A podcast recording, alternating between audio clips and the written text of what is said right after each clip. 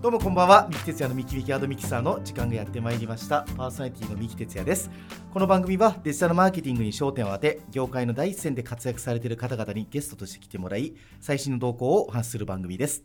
えー前回は新 R25 を運営されているサイバーナウ代表の、えー、須田さんにお越しいただきまして独自の視点からのマーケティングについて語っていただきましたが今回はその須田さんと同世代であり SNS マーケティング界では先頭を走っていらっしゃる方に来ていただきました。本日のゲストは株式会社バズ代表取締役 CEO の森大樹さんです。よろしくお願いいたします。お願いします。よろしくお願いいたします。お願いします。お邪魔しております。あのこちら打ち合わせのこうミーティングスペースとかの名前がこう人南だったりとか、はい。結構地名とかで入れてるんですね。ここでなんかね。そうですね。あの渋谷の地名なんですけど、まあすごい安易な発想で言うと、はい。まあ渋谷イコールこう若者文化が生まれてきた場所みたいな。っていうところから、まあ渋谷の地名をこうずっとあの入れ続けてる。あこの前のオフィスもずっとこういう、どあそうなんですね。はい。もともと渋谷にまあ、1, 1回目のオフィスが渋谷にあって、はい。で2回目のオフィスが、はいえっともうえっとまあ、渋谷からちょっと離れてるんですけど、まあ、一応渋谷であの青学の近く。ああなるほど。で今あの3回目の移転がここなんですけどなるほど。まあ、渋谷のオフィスがなくて外苑前に来たっていう。なるほど。感じです。渋谷最近やっぱりちょっとオフィス結構ちょっともうみんな借りまくってて少なくなってきてるんですかねやっもうぱり2年ぐらい前からそうですね。ああやっぱりもうかなりじゃあなんか変な話ですけどオフィス、はい渋谷にこういろんなところが会社がやっぱり集まってきてるんでそうですね。最近はやっぱりちょっともうちょっとこう浜松町とかあっちの方とか、うんうんうん。だんだんオフィスが今空いてきてるらしいです。なんかそうですね。そんな話を聞いちゃいましたね五反田とかなんかいろいろありますよねこそうですよねなんか確かにあそうですねまあなんかよろしくお願いいたします。ありがとうございました。今日ちょっといろいろとお伺いしていきたいと思ってるんですけども、あの簡単にですね最初にあのバズさんについてこうどういうことをやってらっしゃる会社なのかを教えていただきたいと思ってまして、はい。あとその辺お願いいたします。そうですね。バズ自体は、まあ一言で言うと、まあまあ、大きく言って一つが、まあ、YouTuber の MCN、まあ、YouTuber のクリエイターの方々が所属している、まあ、事務所っていう面と、はい。まあ所属している方々を中心にそのインフルエンサーの方々えーをどうやってこうマーケティングに生かしていくのかっていうのを企業に提案していくっていう風なインフルエンサーマーケティングの会社であるっていうなるほど。2つの側面を持ってますね。インフルエンサーの皆さんって、まあ、大体ここ所属されてる方って大体何人ぐらい今いらっしゃるんですか？規模としては、えっと、まあ、東洋経済、あ東洋経済、四季報か、はい。四季報で、えっと、業界地図の中でも、えー最近、えっと、こう2年連続、えっと、YouTuber プロダクションっていうその枠があって、芸能事務所の中に、そのプロ YouTuber プロダクションの中では、えっと、国内2位として、まあ、ウーム、バズって書いてるはい。感じなんで、うん。まあ、MCN としては国内2位の規模ですね。なるほどね YouTuber のプロダクションとしては国内2位の規模です。みんなやっぱりここがすごいビジネス的に伸びると思ってるんで新しく来るとかやっぱり多いと思うんですけど、そうですね。やっぱりあれですよねこうインフルエンサーの皆さんにこう所属いただいて、うんマーケティングあマネジメントを代行されていくっていうことだったりとか、はいまあ、それ以外にみんな付随するお仕事を皆さんがこういろいろ提案していくっていうことですよね。やっぱりはいそうですんなるほど結構そこになんか担当領域って会社によって結構違いとかあったりするんですかねなんかね。そうですね。担当領域の違い。まあ大基本的にはみんな一緒ですけどね、うんなるほど。まあそのクオリティとかやってることとかどこに力入れてるのかっていうのは違うかもしれないですけど、まあ、基本的にはそのクリエイターの方々がこうまあお金を稼いでいくっていう支援とあとそのえっと活躍の幅を広げていくという支援とっていうところが大きいかもしれないですね。なるほどなるほど。はい、あの森さんこう和蔵をこう創業されたごごきっかけってはい。どういった形ですか、そうですね。創業のきっかけとしてはもともとその僕で言うと今この会社では25歳の時に立ち上げたんですけど、はい。まあ、それまでは、えっと、別の会社をや経営してましてその会社は、えっとまあ、最初一番最初はこうアプリを立ち上げて、まあ、その昔2011年ぐらいに O2O がすごい流行ったんですよね、はい。オンラインとオフラインがすごいアプリが流行ってて、まあ、当時でいうと最近あのメルカリさんに買収された折り紙さんだったりとか、えっとまあ、かなり昔にえっと楽天に買収されたスマポだったりとか、はい。まああいうふうな領域が、まあ、結果そのどこの会社もその領域はうまくいかなかったんですけど、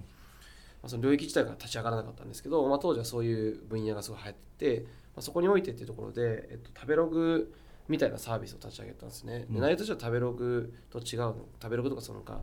えっとまあ、ホットペッパーとかグルナビと違うのが送客単価というかうんが設定されてましてこうお店にビーコンを無料で設置して、えっとまあ、アプリをダウンロードしてもらってそのアプリであのお客さんがその店に提携している店舗に行くとポイントが溜まっていく。ただその代わり、えっと、あのお店からすればそのポイントとかクーポンを渡す代わりにこう月額課金じゃなくて総額課金みたいな。うん。1人送ったら60円みたいな。なるほどね。みたいな感じの、まあ、総額課金型のモデルの,、まあ、あの飲食のあのメディア媒体をやってて、ほど。それうまくいかなくて失敗して、まあ、1000万ぐらい借金しちゃってその1000万借金を返すために、えっとデジタルマーケティングというか、まあホームページ制作とか、まあ、そういうものをそのいろいろこうやるこう会社を、あのまあ、企業のその、まあ、受託系ですねあ会社はい。にしてしまって、まあ、お金を返し終えてそこからこうなんか次の分野として、まあ、そのマーケティングのその領域っていうところで、まあ、次に来るっていうのが、まあ、その個人の時代というか、まあ個人がその発信することっていうところをテーマにした事業体が来るんじゃないかって思ってあとは自分がそのもともとあのすごい昔ですけど、まあ、うちのお母さんがあの、まあ、モデル事務所に所属しててあそうなんプですね。ロダクション所属してて、へー。そのあれ流れで僕も中学生まで入れられ入れられてたんですよ。あなるほどなるほど。ご自身も。はい。なるほど、なんでまあその、まあ、そういう意味でこうマネジメントっていうところで言うと、まあ、プロダクションっていう意味で言うと、まあ、そういうなんかもともと自分もそのそういう仕事をしちょっとしてたっていうのと、まあ、そのデジタルマーケティングの世界観においても、まあ、インフルエンサーマーケティング来そうだなっていうところで、まあ、うちのこのバズの会社を、まあ、4年ぐらい前に作った感じですね。なるほどいやなんかはいそこすごいですね、まあ、一つ目のお仕事をなかなかこうちょっと苦戦をされてそねまあ、そこからやっぱり受託開発でこう、まあ、キャッシュを取りながらはい乗り切ったっていうところもなんかちょっとドラマありますね。なんかねそう大変で大変でしたね。大変ですよね、やっぱり自宅は。でも私も知り合いの会社さんとかでも、はいなかなかこう自社サービスがうまくいくまでちょっとこう受託でエンジニアさんとかもたくさんいると、ね宅とかでちょっととりあえず今は踏ん張ろうみたいな、うん時間もかかるけどもみたいな形でやるところ多いですよね。多いですね。うんなるほど、まあ、それで、まあ、やっぱりこのマネジメントとかそういったところにもはい。出されていて、あのーこう今こう学生中学時までこうモデルもやってらっしゃったってことですけど、はい。学生時代とかは、まあはい、なんかそういうこうビジネスのなんか専攻とかされてたりとかしていたんですか、学生時代ですか？学生時代してないんですけど、まあうちの親親が親父がその,、まあ、その3代目とかなんですけど自分で会社を、まああ、経営者としてやっててそうなんですね。すごい自営で。自営でやっててまあ3代目でなんですけど、えっとまあ、家具とかそのライフスタイル系のショップで、えっと、地方を中心に全国展開してる、まあ、そのお店でもありながら店もあるんですけど、えっと、お店だけじゃなくてこうあの基本的にセレクトショップと、えっと、家具一部家具に関しては自社オリジナルをオリジナルの家具を作ってて卸とかそれも全体的にやってるっていう風なところの会社をやってて、まあ、そういうのがあったんでこう結構そのうちのその親のそのまあこうまあ決算書じゃないですけど、はい。まあ、そのいろんなこう雰囲気を見たりとかこうなんか中とかどうなってんだろうとか興味持ったんでそういうの見たりとか学ぶ機会が多かったのと、まあ、いいですね。親父がその結構経済誌とか結構かあの買ってたんで日経 MJ とかそのいろいろ買うじゃないですか日経新聞とかそういうのをこそう拝借して読みまくったりとかしてたんで、まあ、結構そういうところで素養はついたのかなっていうところは、あいいですね。うんあのやっぱりそう考えると、まあ、普通の一般的なサラリーマン家庭と違って、はいもうご実家自体がもう授業もやってらっしゃるしお父さんも社長だからそういうの言えるし決算書とか普通子供の時あんまり読まないですもんね。読まないですよね いや絶対ないですよね。はいそう身近に自分のお父さんが経営者であればっていうことですよね。まあでもうちの親父はこう反対派でこうあんま起業とか反対派なんであそうなんですか？えでも、はでもね森さん起業されたじゃないですか。なんかめっちゃ反対されましたよ、ですよね。そう、はいそういう感じになりますよね。まあ、せっかくワスタに入ったのに起業するってもう頭悪いでしょみたいな ボロクソやりいやました頭悪くは絶対ないけどえあそうですかあのまあお父様のご反対、まあ、そういうこともあったのに、なんかその創業も何かきっかけ、はきっかけつながりで聞きたいんですけども創業もともとの創業のきっかけって何だったんですか？なんか。いやなんかその単純にうちの親父がその継がないかみたいな話があった時に、まあ、そのそれがもう中学生か高校ぐらいなんですけど早いですね。まあ、継がないかって今とかじゃなくて、まあ、その後々、10年後なのかもしれないですけど、まあ、継が継がない方した時にまあなんかこううちの親父は的には、まあ、こう年商10億くらいの会社社長になれて、まあ嬉しいだろうみたいな言われたんですけど、うん。僕からすればその10億っていうのはずっと続くかもわからないし、まあ、家具家具とかライフスタイル系のショップの領域って当時 IKEA が進出したばかりっていうのもあって、うん。なかなか結構そのどうなるか今後わからないうん。っていうのがその中で自分が実力がな,、ない中で立ち上げた経験もない人間がいきなりそこのなんかトップになったとしても、まあ、そっちのがこう、まあ、下がった時に不幸なんじゃないかっていうのがあって、まあ、自分でその実力があをつけて何か実力をつけてまあ実力があるからアサインされたって形でヘッドハンティングされる形だったら、まあ、その親父の会社に入るのもいいけど、まあ、そのなんか縁故で入ってもあんまりこう俺自分にとって意味ないよねって話をして、そういうのがきっかけでこう、まあ、起業とか何でもよかったですけど何かしらこう東京に出てこう一定数の活躍をしないとなっていうふうに思ってたって感じですね。あすみません。も森さんってごご出身ってどどちらなんですか？僕あの関西の方で、あ関西のそうはい、生まれで言うとあの、えっと、こうあの兵庫県のはい。西宮市っていうところなんあですけど。もうすごいわかります。あのうちのお父さん尼崎出身で、あ近い近い。です 尼崎でうちのお母さんが神戸なんですけどあそうね。あの辺で西宮って聞くとなんかすごい近い。ですね。あめちゃめちゃ近いですね。確かに。あそうかそれあそれで東京来てまあそもそもで早稲田に来てっていう形なんですね。あ歴史ありますねなんか、えー。ちょっとあのバズさんに話を戻ししたいんですけども、はい。ありがとうございました。創業のきっかけも聞けて、はい。あの今バズさんでまあこう YouTube に特化されていらっしゃるんですか、まあ、数多くいろんな SNS があると思うんですけども、はい。比較的 YouTube のみに特化しているような意味ですか？今は。あいや基本的に YouTube に特化してるというよりは、まあ、中心軸で YouTube はすごい大きなものであるったりするんですけど、なるほど。まあ、基本的に所属していることは全員その、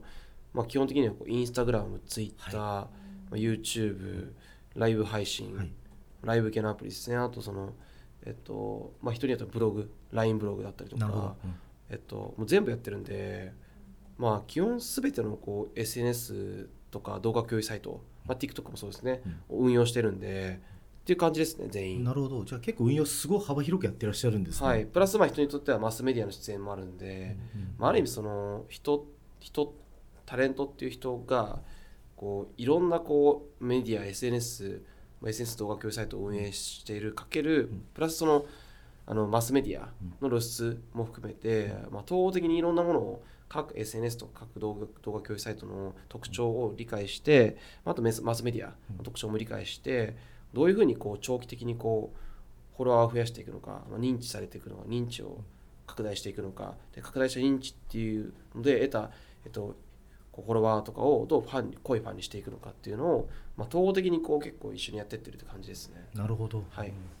あのそういったこうか各こうインフルエンサーの皆さんとかって、あの直接なんかスカウトとかしてるんですか？どうやって見つけてるんですか？なんか。基本スカウトですね。オーディションもたまにやってるんですけど基本スカウトですね。なる。ほど。いやもう今無邪気にスカウトって聞いたのはなんかモデル事務所とこうイメージ一致させてみようかなと思って、はい。まさかスカウトないだろうなと思ったけどスカウトあるんですねスカウトですね。えでも街中で声かけるわけじゃないじゃないですか？どうどうやってスカウトするんまあ、ネですか、ット上で声かける、へえそれこそツイッターとかで、はい。こんにちはみたいな形なんです。へえ。あのそういうこうまあプロモーションをしたい人を見つける専門のこうご担当がやっぱりいらっしゃるってことですか？やっぱり。まあリクルーティングの担当者いますねあ。やっぱりそうなんですねヘッ。ドハンティングの担当者いますね。えーやっぱ結構お声僕これ個人的に聞きたいんですけど、はいスカウトをされた人たちっていうのはもともとまさか声かかってくるのを結構予期してる人が多いんですかね？まあそれともなんかまあ結構素人の方ですよね？だって最初はだって。そうですね。まあでも予期してる人してる人が多いと思いますね。ああなるほど。はい。まあ結構なんかその伸び始めてる人たちが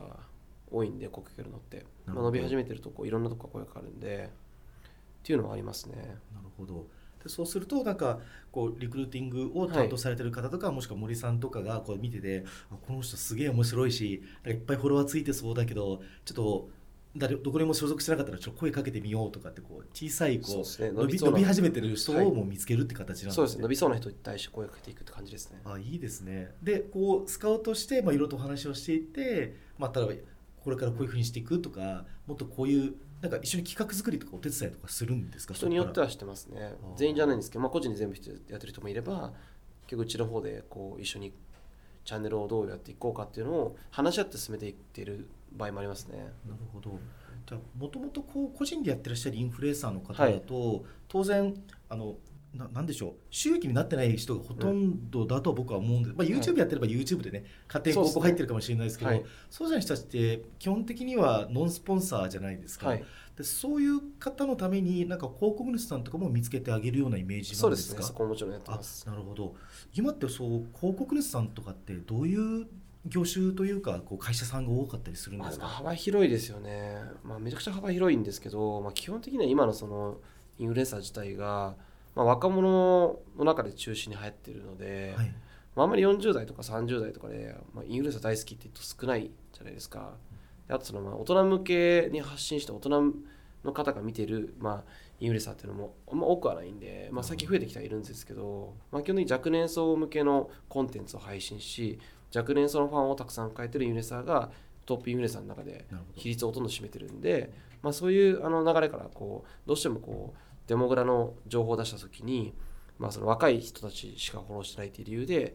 若年層向けのその商材とかサービスを展開しているまた若年層向けにこうリブランディングしたいっていうふうな企業さんがこう広告主の中心かもしれないですね。なるほどやっぱり若年層多いんですね。あの、はい。僕自身がこう40代だからっていうのもあるんですけども、はい。結構僕見るんですけども、40代とか結構ね34050とか結構見てる人増えてんじゃないかなって自分では勝手に思ったんですけど、はい、全体で見るとやっぱり若年がまだまだメインなんですね。あの YouTube っていうプラットフォーム自体のデモグラフィックデータ自体は、まあ、基本的にデモグラ上はそのこう等しく結構50とか40代の人も、まあ、見てるっていう YouTube を週に1回以上触れてるっていうのはあるんですけどただこう、えっと、個人のあのアカウントをフォローしたりとかじゃなくて基本的にはその年齢層が高い方々っていうのは、うん。まあ、そのこう例えばテレビの無無無断アップロード無断アップロードを見たりとか、ああなるほど、はい、テレビとか、まあ、あとはそのそうですね。あと芸能系のコンテンツとか。あーなるあの理解しました。確かにそうかもしれないですね。だからもともと作り作り手が要はこうコンシューマーメイドのこうコンテンツというか個人の人を見てるんじゃなくてもともとこうテレビ局さんであったりどっかが作ってるものが無駄に上がってるようなこうコンテンツとかを見ちゃっていてなるほど。あとミュージックビデオですねあ 音楽音楽とか作業用となかそっち系があのほとんど見てるものは占めてて、うん。まあ、個人の、えっとまあ、YouTuber とかをフォローして見るっていう文化がそこまで浸透しきってないんですよね。じゃあそこがもしかしたらこう4 5 0代の人がそういうものを見見る見るようになるのかもしくはそれ以外のコンテンツが新しく発生してくるのかっていう感じですかね。まあ、見るようになると思ってまして、まあ、基本的に今芸能人や著名人の方が大量に YouTube アカウント立ち上げるっていう流れに来てるじゃないですか。まあ、あれってまあその、まあ、ある程度予見できてて基本的にそのまあこう中のそのプラットフォームの中のコンテンツとかプラットフォームの変遷って最初若いユーザーを大量に集めるっていうのはすごい大事なんですよね。若いユーザーって新しいその新しいこう行動とか新しいその何ですかね習慣っていうのをに対して受け入れていくように受け入れて積極的にそこで活動していき、まあ、積極的にそれをいろんな人にこう伝えていくっていう風なことをアクティブにやっていくのって若年層なんで、まあ、基本若年層でめちゃくちゃ流行ってからこう若年層しかいないから広告主が取れなくてどうしようっていう、まあ、広告主からすればそのやっぱ予算をたくさんかける広告主って、まあ、年上向きのメーカーだったりとか多いんで特に日本だと特にその顕著なその傾向があってその後次にやるのが SNS とか動画共有サイトってみんなこうプラットフォーム側っていうのはこう若年層ばっかりいたら困るからこう年上の層を広げていくっていうふうなまあ、エイジアップしていくみたいなあそうですエイジアップエイジアップ施策をすごいやりたがるんですよね。ね。エイジアップがそのわこの今いる若者を毀損しない形でエイジアップもうまくクリアできたら次の段階に行ってでこれが進んでいくと今度最後終的にはエイジアップした世代がみんな当たり前に使っていくけど徐々に若者層が減っていって飽きられていって次若者層が新しい新しいものに行くってことですね。飛びつくっていうのがもうずっと繰り返されてるんですよ。ね。うん。Facebook みんなそうですけどそうですね。大学生始まってそうですね。まあそんな感じですね。そうですよね。いや森さんそこ僕聞きたんですけど確かにフェイスブックがそう来て、はい。インスタにそう来てそうです。インスタも最近なんかよく言ってればおっさんおばちゃんが増えちゃって、はい。もうインスタ嫌だって言ってる子が増えて同きてて、ね。でそうするとインスタインスタの次って今何ですかね？TikTok っていう感じでもなさそうだなって僕は思ってたんですけど、まあ、インスタも本当さ同じ変遷でインスタもこう今こう当たり前にそのインスタは本当30代とか40代の女性が当たり前にみんなフォローしてるじゃないですか。そうですね。であれ理由があってやっぱり一つインスタと同じ話で言うと YouTuber も芸能人や著名人が参加すればそうなっていくって思ったのは個人のこうフォローして見ていくっていう文化が広がるって思ったのは、まあ、インスタもまさに同じ方形芸能人の方がバーって参画してきてこう30代40代の方々がえそういう個人をフォローして見るっていう習慣が増えたって話だと思うんですけど。なるほど、なんでまあインスタグラムがどうなるかっていう話で言うとまあ僕はしばらくは大丈夫だと思うんですけど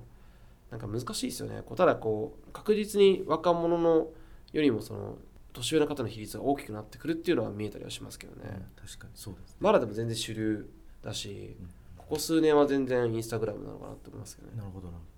まあ、そういったかなんか YouTube とかインスタとかの、まあ、いろんな企画をね、はい。まあ、森さんのところでもすごいされてると思うんですけどもそうそういう企画に御社だけじゃなくて代理店さんとかも結構企画とかに入ってきたりするんですか？なんか。そうですね。基本的にまあ代理店さんがいる場合は代理店さんえっと代理店代理店さんの先のクライアント？はい。クライアント代理店さんえっとまあううちの会社と、えっとまあ、マネージャーとかその本人、はいこう全員がこう納得できるような形で調整していく4社でやっていくって形ですね。そうですね、なんですけど、まあこうまあ、もしクライアントだけだ直直のお客さん直のお客さんであれば、まあ、お客さんと3社なんですけど、まあ、3社っていうかまあ基本的には本人と、まあ、マネージャーも本人みたいなもんなんで本人と、まあ、企業との調整ですよね。なるほどなるほど。なんかそういう企画とかではい、なかなかこうインフルエンサーの皆さんがうん。あんまりこうなんだろうな納得できないようなっていうか、うまくこう企画とかがうまくいかないポイントがあるんですどういったところでこう企画ってこう一番こう練るのが大変だったりするんですかねなんか。そうですね。やっぱりこうそれ三三歩よしのこう利害の一致っていうところが難しいんだと思いますあね。なるほど。はい、企業からすればゴリゴリ宣伝してほしいそうですよね。あとその、えっと、こうした方がもっとうまく企業の良さが伝わるのにっていうふうなところが結構企業さんに伝わらなかったりするんですよね。うんうんやっぱ企業さんとしてはこうこうした方がうまくいくって思っててで多分本人とかうちの会社のその過去のそのインフルエンサーマーケティングのその施策のこう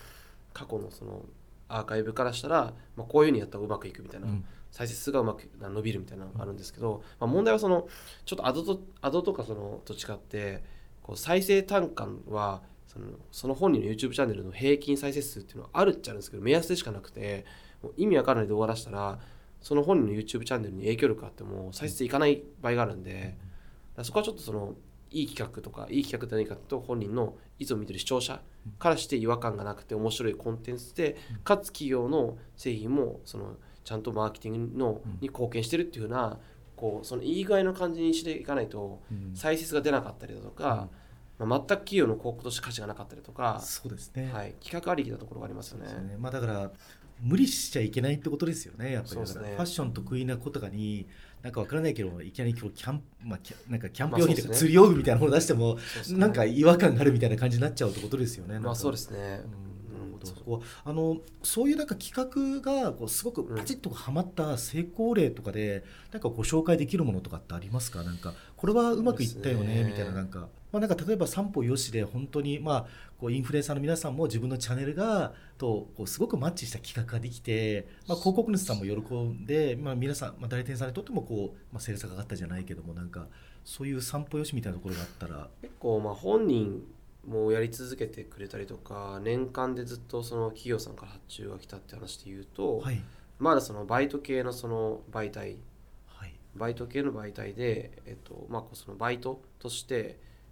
例えばそのうちに所属してる子の、はい。まあ、A ちゃんの例えば A ちゃんっていう子がいるとしたら、はい。その A ちゃんの撮影を手伝いませんかみたいな。ああなるほど。でそのバイトのサイトで、まあ、特別なキャンペーンサイトがあって、うん。そのサイトでいつもこう、まあ、なんとかの映画の、えっと、お手伝い、うん。映画のとか舞台裏の手伝いをするバイトとか、うん。特別なバイトを募集してる、うん。あのキャンペーンサイトがあってそこに載っける形で、うん。こうその A ちゃんの、えー動画の撮影のお手伝いお手伝いしませんか？みたいな。ああなるほど、はい。まあ、そもそもインフルエンサーの方ももう要はこうその A ちゃんが撮影するためのこうスタッフさんというかこうアルバイトさんを募集したいからもやってるしで、まあ、まあ、それはやってないですけどね。それはまあ多分プラス本人にもってプラスっていうよりは、まあその企画としてなんかこうあの変な感じじゃないじゃないですか。っていうのはそのえっと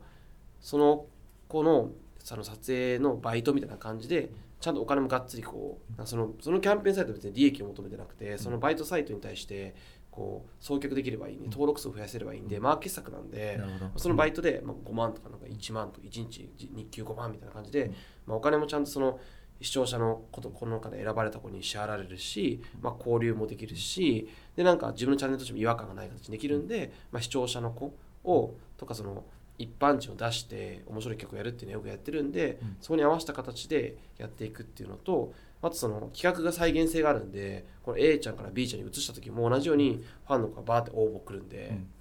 そこは結構再現性を持ってあの毎回効果うん。そのそのバイトサイトの、えっと、キャンペーンとして、えそのバイトサイトの本サイトへの登録数だったりとか、まあ、こう結構そのバイトの求人のあの応募率だったりとかに、まあ結構数字的に寄与したんで、まあ、継続的に発注いただけたのと、まあ、結構本人にとっても無理がない企画っていうので良かったなと思いますよね。うんうんなるほど、うん、ありがとうございます、まあ、そういったところにあの企業さんが、まあ、こうはい。良い企画をやっぱりこう皆さんにこう持ってくるためにここういうことをした方がいいなんかいいヒントみたいなものってありますか？なんか。そうですね、まあ、だから結構その SNS とかその個人のメディアなんでメディあんまりメディアって思わないかもしれないですね。メディアというよりは本当に個人のパーソナリティを一面に出してるあのメディアみたいなもんなんで、どうしてもこうあのそこを理解しないで生き物だと思って理解しないとそうですよね。なぜメディアの 枠をバイイングしたのにって思うんですよね。そうですよね。ただ基本的にアドがアドを回していく前提条件での再生歩数ではない、補正あの再生数保証ではないので、うん。どうしてもこう企画とかその本人をいつも見てる人たちがどう思うかっていうのを中心にこう企画を設計していかないと再生数もいかないっていう風な話が出てしまうんですよね。例えば本当にこうもう一個そのすごい良かった事例で言うと、まあ、あるそのうちのあの YouTuber の子が大食いの1万円企画みたいなとこあるんですけど、まあ、1万円でこうどんだけ食えるかみたいな、うん。っていうなんか食べていくやつあるんですけど、まあ、そこでそのある店舗さん、まあ、大手のその、えっと飲食チェーンの店舗さんに実際に行って1万円分を食べるみたいな企画なんですけど、うん。これめちゃくちゃいいのが1万円食べていく分を食べていく過程で、うん。いろんな商品を紹介できるんですよね。自然に。なんかいいですね。あの帰れまてみたいな感じですよね。いっぱい出てくる感じ1ですよね。食うまで帰れませんみたいな感じでそうですまあまあ、内容としては、まあ、1万円企画いいところは本人がもうさ苦しみながらも最後まで食い切るっていうのを頑張ってる様子っていうのをとか、まあ、最途中途中1万円ですもんね、はい、大変なんですけど一人そで雑談とかも楽しみながらさ後半は苦しくなって頑張ってる姿で見れるって一番一角自体がそうに YouTube でこう YouTuber の中で人気の客なんですけどそこにはめ込む形で飲食店で1万円企画で食事をするっていうのは全部商品も紹介できますし食レポもできますしかつそのその人がずっとこうなんか企画として食べ続けたりとか話してるとかこう苦しんで頑張ってるとか全部のコンテンツに対してのエンゲージが高いんで。それはめちゃくちゃこう来店にめっちゃつながって売り上げにすごい売り上げ貢献にすごいつながったってそれは店舗さんに言われましたね。うんいいですねなんかこう臨場感もありそうですし、はい今の話僕森さんから聞いて思ったのはやっぱり演者さんというかインフルエンサーの方がまだ違和感がないと普段やってるコンテンツとっていうやっぱり生き物っていうところですよねやっぱりね。いやそうなんですよねあとこう本人のやっぱテンションとか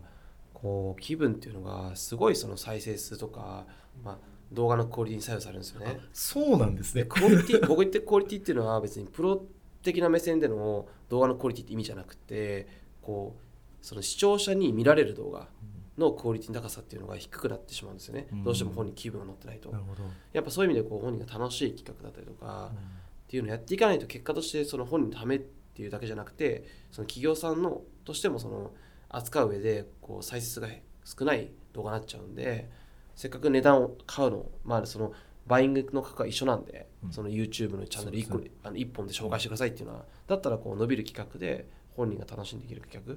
ていうのをやれた方が、まあ、結果として企業さん的にもいいんじゃないかなと思いますけどね。いや本当にそれはいい話ですね。やっぱり思ったのはそこのやっぱり一万円の企画に持っていくためのあのやっぱり一番大事なこととしてちゃんとこう、はい。演じる方はこうんうこう媒体側の方のやっぱりこうニーズあのちゃんとニーズというかこう傾向もちゃんと捉えなきゃいけないしでちゃんとそこなんだろう広告主である企業の方のやっぱりプラスにもなるようなもうさっき言った商品がいっぱい紹介される、一石二鳥ってことですよね。そうですね、ん。一石二鳥にしていかなくちゃいけない。うん。その調整っていうのが、まあ、僕らの会社の営業あメンバーでいうともバスさんがこうどちらも生かす必要があるっていうことがそうです。腕の見せ見せ所ってこそうでとですすねです。でどちらも生かす企画っていうのは本人は考えれないんで、うん。本人が考えるのはこう視聴者に楽しんでもらえる動画を出すってことだけことが一番得意。なるほどね。でえっと、まあ企業さんはあのプロモーションマーケティングをしたいっていう、その2社のそのなんか発想をどうこううまくこう調整するのかっていうのが、まあうちの営業メンバーがやってることですね。なる。ほどねわかりました。はい。あとあの森さんあのよくこう打ち上げ花火的なこう、はい。キャンペーンの発想から脱脱却せよとはい。おっしゃられていてその辺のこうご真意というか、うん。ちょっとお考えのところをちょっとお伺いしたいんですけども。そうですね。まずその、まあ、うちの子たちのタレントとしてのこう、まあ、どうやってこう人気になっていくかって過程っていうのが、まあ、いわゆる投稿をしていき、まあ、時にそのバズったりとかして伸びて、まあ、バズって伸びた後にもずっとこう定常投稿していって、えーそれで伸びてきてるんでなんかそのその一回そのに商品とか、まあ、人とかの認知をガッと広げるために一回バズらせるのがすごい重要なんですけどそのバズらせた後にあの認知してくれた人たちをどうファンに変えていくかっていう話でいうと、やっぱり SNS とか動画共有サイトの定常運用によるこうファン獲得新規ファン獲得地道な獲得濃くしていくって活動はすごい必要なんじゃないかなと思いますね。うんうん。タレントでいうとさっき言うような形で言うと、まあ、例えば今の従来のその芸能の方々でいうと、まあ、その朝ドラ、うん。連ドラにも起用されて、でなんとかの有名な CM 出てバーンって跳ね上がって、うんうん。っていう打ち上げ花火的な発想でのうん。こう繰り返しのこう有名になっていくパターンしか、うん。まあ、芸能もなかったですし、まあ、それをじゃあ今度はその企業のマーケティング活動に置き換えるといわゆるキャンペーン単位でこうバズらせるみたいな企画が主になっててでそれってなんか最近デジタルマーケティングの会社で結構そのデジタル上でバズらせるみたいなのやってる会社結構あるんですけど、まあ、それだけはデジタルマーケティングみたいな捉え方になってしまってて、まあ、それだとこう昔の CM キャンペーンで一回全国にバンでバズらせてっていうのと変わんないというかっていう思いますね。うんなるほどね。そうじゃなくてこう日々のツイッターとか、こうインスタグラムとか日々の YouTube た例えば最近僕が進めてるのは YouTube チャンネルのを企業の温度メディアとして活用しようっていうのも進めたりしてるんですけど、うん。まあ、すでに YouTube、まあ、動画共有サイト TikTok とかみたいな動動画共有サイト系 SNS 系各 SNS と動画共有サイトを使いこなしてこう日々ファンを作っていき濃くしていくっていう活動の定常の運用うん。をやってる会社あんまないなっていう。なるほど。最近ツイッター増えてきてるんですよね、うん。ツイッターはこうマクドナルドとかセメダインとかそうですね結構増えてきてはいるんですけど、まだまだそういう打ち上げ花火的なキャンペーンしかやってなくて、うん。それはそれでいいんですけどそれだけになってて、まあ、デジデジマのマーケティングにのにおいてのその SNS とか動画共有サイトの定常運用の重要性っていうのが企業さんのマーケ担当者で、まあ、あんまり理解されてる方はまだ少ないなっていう。うん少ないですね。あの今森さんがおっしゃったように、はい。あの企業単位でも、はい。やっぱりこう、まあ、個人でも、まあ、ツイッターだったり YouTube のアアカウント持ってる方増えてきてるなって僕もすごい感じてます、明らかに増えてて、はい。まあ、中の人の様子が見る分かるような感じのアカウント増えてきますよね。ただなんかただやってるだけっていうだけだとおそらくうまくいかなくて、森さんが言うその定常運用なんかその辺のなんか成功のヒントというかポイントってどういうところなんですかねなんかねそうですねまあそのでも結構定常運用で一番大事なのっていうのはその企業のそのアカウントも人のアカウントもその人がどんな人でもともと周りからどういう認知をされてるのかとかそういうその自己分析からどういうその方向性のアカウントにしていくかっていうその最初のコンセプト設計がすごい重要ですよね。例えばそのマクドナルドだとこうまあじゃあこうマーケティング的なこうその自己分析で言うと、まあ、その低価格領域だったりとか、まあ、あとどんな人がお客さんどんなタイプの方がお客さんなのかとか、まあ、低価格領域の領域のあの飲食店とかチェーン店で例えばなんか金持ちがめっちゃいいみたいなことやるとやばいじゃないですか、そうですね。ラグジュアリーなのこ言っても意味わかんないじゃないです全か然違いますよね、まあ、すごい極端に言うと。そうですね。っていうようにまずこう、まあ、自分、まあ、その今のそのターゲットの話しましたけどターゲットだけじゃなくて、まあ、ブランドイメージだったりとか、えっと、商どういう商品を扱ってるのかとかそういうこう自分自社の分析からどういうコンセプトの、えっと、ものにしアカウントしていくのかっていうのを決めていく、まあ後からそのコンセプトっていうのはそのあんまりその数字が飲めなかった時にチューニングした方がいいんですけど、まあ、基本的にチューニングが前提とはいえやっぱこうブレすぎるとよくないんでやっぱ一つまずこうどういうコンセプトにするかっていうのを設計するのはすごい重要だと思いますね。うんなるほどね。そうか。あのどんどんこうアカウントがもう増えてきて、はい。こうなんでしょう。皆さんの方でもこうアカウントのこう定常運用のお手伝いっていうものがこう企業のものが今後もじゃあふ増えてくる可能性とかってあるめちあゃくちゃ増える。あそうなんですね。ななぜかというと、あまあ、すでにインスタグラムとかツイッターの運用代行みたいなのは、うん。まあ、各社代理店含めてややり始めてって、うん。でもちろん今ツイッターとか SNS まあ、その各 SNS を運用するスキルがある持ってる人材が非常に少ないんで、まあ、今後はそのそういう人材も育成目標で増やしていかなくちゃいけないなと思うんですけど、業界の課題でいうと、ただやっぱりこう今後はやっぱりそのむ昔その、まあ、もっとなぜこうこれ活用していくべきなのかって話でいうとやっぱその昔、まあ、そもそもブランディングブランディングっていうものが何かっていう話でいうと、まあ、企業としてのまあ、商品の価格とか機能性以外での差別化要因じゃないですかブランディングって。そうですねでそのブランディングそれは当たり前のことだと思うんですけどそのブランディングをする手法っていうのが差別化の手法が、えっとまあ、イケメン美女に見られるっていう差別化の手法しかなかったです今まで。うんっていうのはこうなんか佐藤柏さん起用して、ね。なんかかっこいいクリエイティブ作ってロゴを作ってとか、こう CM 流してそれはそれはそれで大事だと思うんですよ。すね。っぱりかイケメンとか美女に見られないとそもそも振り向いてくれないっていうのはあったんですけどでもイケメン美女にさせるだけがそのブランディングじゃないっていうのをやっぱ近年非常にそれが重要になってきててこう近年ややこしいのは Z 世代を中心にイケメン美女なのに親近感があるっていう風な人を求め始めてるっていう。うんうんイケメン美女なのにこう近い距離で接してくれるとかいい人であるとかそうそういう親近感もどっちも求められてるんですね。うん。今後のブランドはイケメン美女ででも親近感あるっていうブランドが求められてしまうからこそ、こう今まで通りのこうかっこよく見られる神秘性を高めていくようなこうブランディング活動は重要なんですけどそれだけのみにかかあの関わらず SNS の定常運用動画共有サイトの定常運用を通して親近感を持っていく、まあ、本当に YouTube を毎日運用して、やっぱり SNS を毎日運用していってでもたまに記者会見とかはそのたまったアカウントでもうあの YouTube ライブ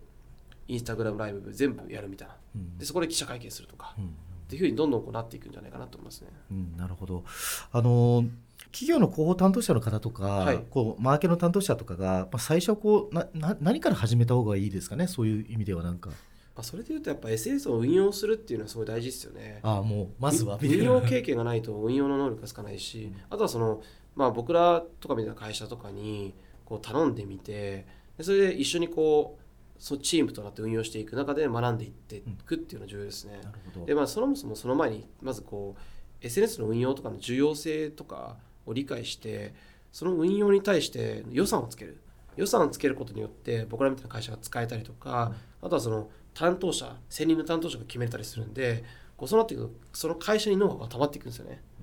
ノウハウが溜まっていくと 発信する際にそのこう結局なぜ自己分析が必要かっていうとその発信したい企業さんの発信内容がその発信される側受け取る側が求めてるものであるかどうかっていうのはすごい重要じゃないですか、求めてある求めてあるものでかつその発信内容が企業のその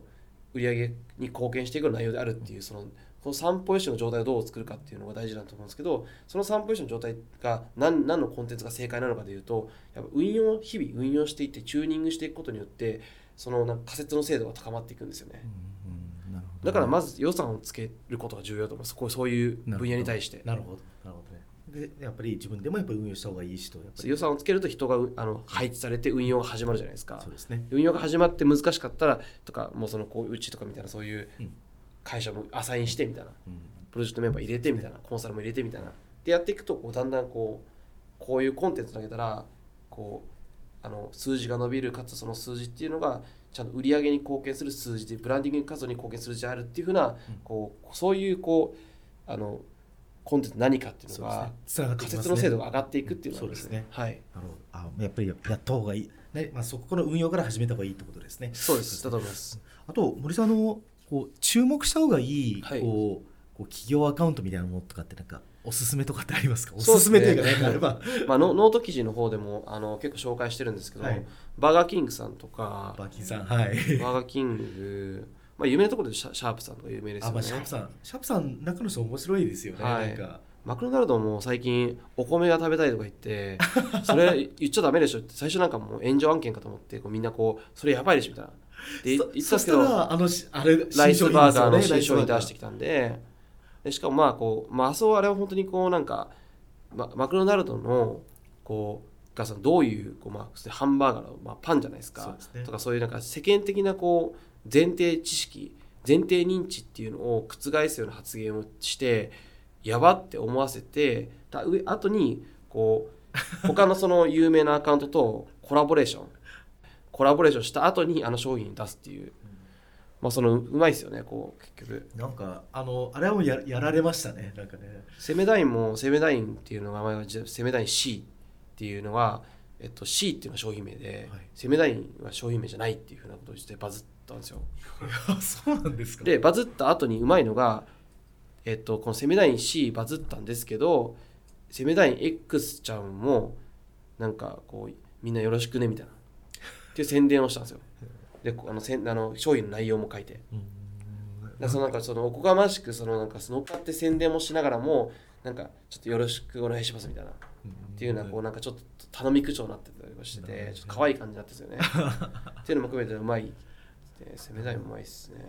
なんか面白いですね。いろんな分野でやっぱりこう皆さんやっぱり一工夫されてますよね。だからそうですね。うんまマックインスタグラムだと、ま、マックとかそのまあそういうなんかこう消費財向けのメーカーでツイッターだとやっぱ文字ベースでどうやってこう文脈に対して呼びかけるのかって話ででインスタグラムだとライフスタイルの丸ごと提案していくって話だと思って、まあ、家具メーカーとかアパレルメーカーとかその例えばその最近流行ってるので言うと、まあ個人個人のその店員とかのアカウントを立ち上げてそこでその人のこうライフスタイル丸ごとその服も含めてっていうのを提案することによって結果としてその服も提案されるっていう世界観の提案みたいなのが多分インスタグラムは多くて、うん YouTube は今後どうなるかっていう YouTube を企業のその温度メディアとして活用するっていうのはどうなるかっていうのは、まあ、今後そのいろんな会社が進めていくことにノウハウが溜まっていくと思うんで現状僕らもその試行錯誤してやっていくっていう風な感じになっていくと思いますね。うんなるほど。えっと森さんじゃああの海外の YouTube の番組とか、はい。あのまあマーケティングなどへのこれ関心度とか非常に感度が結構高いって感じてるんですけど、この辺なんか日本とちょっと違う点とか、なんかその辺っていかがでしょうか？そうですね、まあ、YouTube もそうですし、まあ、各 SNS とか YouTube とかで、まあ、YouTube とか各 SNS を定常運用するっていうのは、まあ、アドも使ったりするんですけど基本的にアドで回すって発想じゃなくてそのオーガニックで数字取りに行くって話じゃないですか、そうですね。オーガニックをどでどう数字を取るかっていうのがのオーガニックの再生数っていうのも大事であるっていう前提条件を持ってる感性がある人が多分そのやっていくと思うんですけど、まあ、本当にもうなんか海外とかアメリカとかだと PR 会社とかが SNS の運用とかをその戦略の一つに組み込んでるっていうのはありますよね、うん大統領選挙とかののに向けてその大統領のこう個人ツイッターをどうやってブランディングしていくかとかですね。でも日本の PR 会社に頼んでも誰もできないじゃないですかそうですね。例えば大手の PR 会社に、じゃあ僕がそのバズをブランディングしたいんで僕のツイッターアカウント立ち上げて伸ばしてくださいって言ったらそんなこと誰もできませんってなるじゃないですか、まあできる日本の会社いないでしょうね。まあ、PR 会社のメニューとしてないですよね。うん。その個人技としてできる人いるかもしれないですけど。うん。でそれってよく考えるとその海外と比較しておかしくて、うん。そのなんかもう普通に PR とかマーケ料金において、SNS 時代になってにもかかわらずそこのブランディングとかそこのアカウント利用っていうのをどういうふうな戦略でやればいいかっていう壁打ち相手となれるようなパートナーシップが結べるようなこう大手の PR 会社がないっていうのは結構大変なことだと思って、なるほど。だから俺の大手の PR 会社が今やってるのはこう従来のこうなんかえっとなんかこうメディア向き合いでどうメディアに掲載させてもらうかとか、どういうふうなイメージでメディアに掲載してもらえば会社のブランディングになるかっていうふうなことは設計してくれるん。ですよ。うん。そこはあるんですけどその能力を SNS に転用できてないんですよね。うんじゃあ SNS っていうメディアを通してどうやってこう数字を伸ばすかとかどうやって見てもらえるかとか、うんどうやってあのいいいいコンテンツその企業が目指しているブランドイメージと現状のギャップを埋めるためにどう SNS を活用するかとか、うんそういうのがこうできる PR 会社がないんでですね。そこは本当転換を求めると思いますすね。。ねなんかこう国による文化の違いな気はしました今はい森さんと話してて、うんなんかそのアメリカだとこうやっぱりこういわゆる広告代理店じゃなくて、やっぱり PR 会社がすごい力を持ってて、ね。実は PR 会社じゃなくてロビーストが多いん多いんですよね、やっぱり。うん。うん政治活動にすごいこう PR とかこういわゆるインフルエンサーじゃないですか。こう影響力を行使する団体がやっぱり多いっていうのは大きな違いかもしれないですね。ね。確かに僕今森さんの話聞いてて確かに日本にロビーストっていうかそういう文なんか文化ってやっぱりないから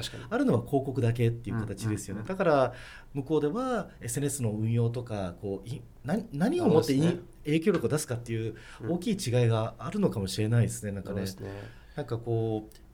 僕ある本読んだことがあってこうボスニア紛争っていうのがこうユーゴスラビアでこう戦争が起きた時にセルビア人とボスニア人が戦ってたんですよ。はいはいはい。でボスニアの人たちはこう戦争にめちゃめちゃ負けてたんで、うんうん。なんとか世界を味方につけなきゃいけないと思った時に、その国の外務大臣がアメリカに来てアメリカの超優秀な PR 会社にお願いして、はいはいはい。俺たちが世界セルビア人に虐殺されてるってことうんをなんとかうまく広げてくれっていうのでなるほどですね。めちゃめちゃこうこうでそうするとニュースでも取り上げられるようになる、で当時は SNS とかツイッターアカウントがなから今とは全然やり方違ったんですけど、まあだからいかにこう悪辣に僕たちがやられてるか本当はね。同点になったんですけど、やってることは。うんでもそういった意味でこうセルビアが悪者になってもうセルビア NATO から空爆されるしみたな。いるほどですね。ななんかこうなんかこうい影響力ブランディングっていうだから今言ったこう広告文脈じゃなくていかにこう国だったら国が生き残るため、うん。企業だったら本当ブランドイメージを高めてっていうところはこう日本の会社でこう言って僕思ってるのはこう日本のメーカーさんとかも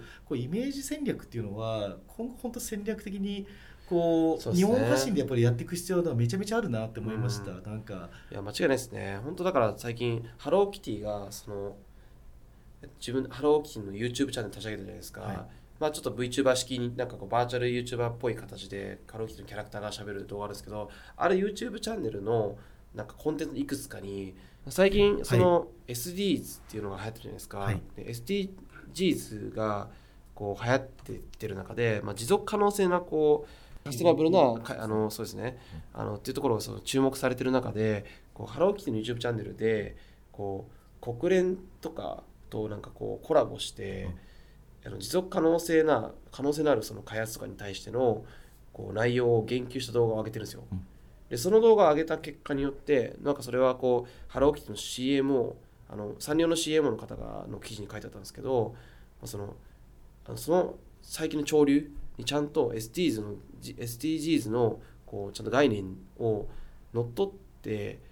えーそういうふうなことを推進していくキャラクターであるっていうブランドイメージがハローキティにそういう動画を YouTube 上で上げることによってついたからなるほど。そういうのを推進してるそういうのをマーケティングに取り上げ取り込もうとしてる会社からハローキティを使いたいっていうあのキャラクターとしてっていうふうな引き合いが増えたらしいんですよ。広がりましたね、はい。うんだそれとかってまあそうだと思ってて SNS の定常運用とか動画共有サイトの定常運用のコンテンツ内にそういうコンテンツを入れ込むことによってそのキャラキャラクターがこういうキャラクターだっていうふうに思われるっていうふうなブランディングをちゃんとやってそれがそのセールスにつながってるって感じなんですよね。あーそれはいい話。あのやっぱりこう日本のやっぱりこう IP 持ってる会社さんとか何かも、まあ、ただこうこう、ね、何も考えずやっていくんじゃなくて例えば世界に使ってもらうために、どうどういう潮流を掴んでやっていくかっていうことをやっぱりやっていくっていうのが今後アイデアもっと必要ですね。で。そのためには、えっと、その人が人格を出し、SNS とか動画共有サイトを通して人格を出すってことが重要ですよね。うん。喋ったりとか話さないと、その人格出せないんで確かに。人格出すことにブランディング付けはできないですよね。なるほど。それは人工的な人格でもいいわけですよね。だからこう、まあえーと人工的なっていうか、まあ、キティちゃんならキキティちゃんの人格として喋ってるとか、まあ中の人ですよね。中の人ですよね。だだから。ツイッターとか、まあ、そのシャープとか運用が甘い会社みんな、まあ、人格っていうのを出して、もうどんどんその SNS 時代が広まっていけば広まっていくほど人間的なもの以外に興味が湧かないんで、うん。こう完璧なブランドとして振る舞うよりもそのブランドが友人のように振る舞った方が、こう結果としてこうブランディングにつながっていくっていう事例が増えていくと思うんですよね。なるほど。ちょっと人間臭い方がいいんですかね。そうですそうですんなるほど。わかりました。ありがとうございます。あの森さんあの今後のなんかワズーさんの、はいまあ今後の展望っていうのをちょっとお伺いしたいんですけども。そうですね。